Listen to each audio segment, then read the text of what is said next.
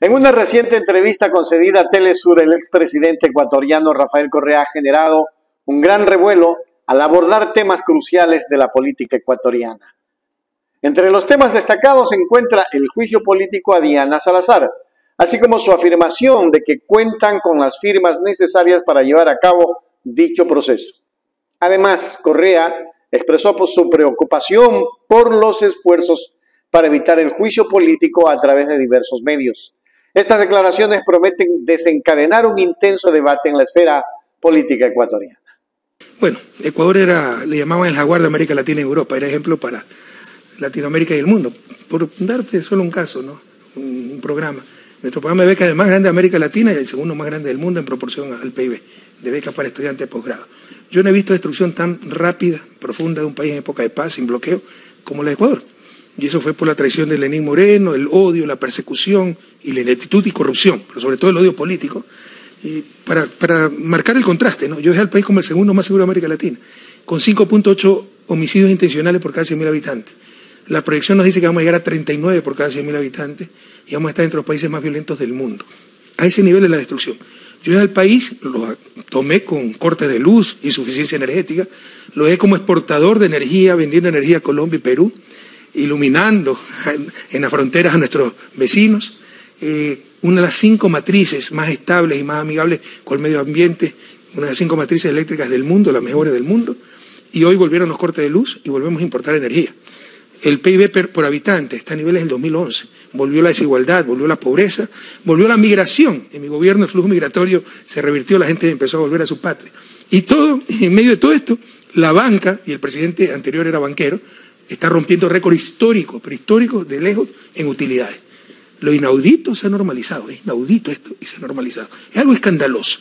Tuvo que, Lazo fracasó totalmente por corrupto, por inecto, por odiador, tuvo que anticipar elecciones, eso lo permite la Constitución.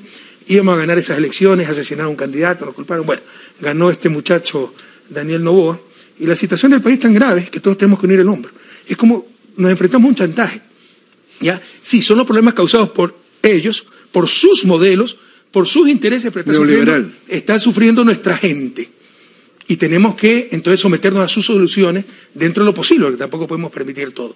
Por eso dimos el apoyo legislativo, que dicho sea de paso seríamos mayoría absoluta si no hubieran cambiado la ley, para atomizar la Asamblea e impedirnos tener mayoría por nosotros mismos, solos. Entonces, pero dentro de, con todo derecho, porque no tenemos que pedirle permiso a nadie, se necesitan un tercio, me parece, las firmas, o 25%, no recuerdo, sería, sí, un tercio sería. Entonces, tenemos las firmas para un juicio político contra la fiscal, que una de las grandes eh, culpables de lo que está pasando en el país. ¿por qué, ¿Por qué el juicio? Por la violencia. Se ha dedicado a perseguir políticamente, a perseguirme a mí, a perseguir a los correístas, y no ha capturado una sola red criminal y el país se desangra. Pues. Te di las estadísticas de, la violencia. Mucha de esa violencia está relacionada con el crimen organizado y no ha hecho absolutamente nada. El mayor caso de la historia de narcopolítica del país, el caso León de Troya, donde está implicado Lazo, por eso anticipó elecciones, porque se lo estaba jugando políticamente en la Asamblea por ese caso, lo ordenó archivar Diana Salazar. Es decir, tiene sus manos manchadas de sangre, tiene, es cómplice de lo que ha pasado. Y por último, si estamos mintiendo, ¿Qué mejor palestra para demostrar que estamos mintiendo y que ella es la inocente, la honesta, que un juicio político? Pero tratan de evitar por todos los medios el juicio político porque saben que los corruptos siempre fueron ellos. Rafael Correa, figura icónica en la política ecuatoriana, ha elevado la atención política al enfocarse en el juicio político a la fiscal Diana Salazar. Durante la entrevista con Telesur, Correa destacó la importancia de este proceso y anunció con confianza que cuentan con las firmas necesarias para llevar a cabo el juicio político. Sus palabras han reavivado la discusión sobre la independencia de Poder Judicial y las implicaciones políticas de este proceso. Asimismo, Correa expresó su preocupación por los esfuerzos para evitar el juicio político, insinuando que se están utilizando diversos medios y estrategias para proteger a Diana Salazar. Estos comentarios resaltan la polarización en la política ecuatoriana y sugieren que el enfrentamiento político continuará siendo una característica prominente en el panorama de nuestro país. En resumen, la entrevista de Rafael Correa para Telesur deja claro que la política ecuatoriana sigue siendo un campo de tensiones y confrontaciones. El enfoque en el juicio político a la fiscal Diana Salazar y las afirmaciones de que tienen las firmas necesarias para llevarlo a cabo ponen de manifiesto las divisiones y luchas de poder en el país.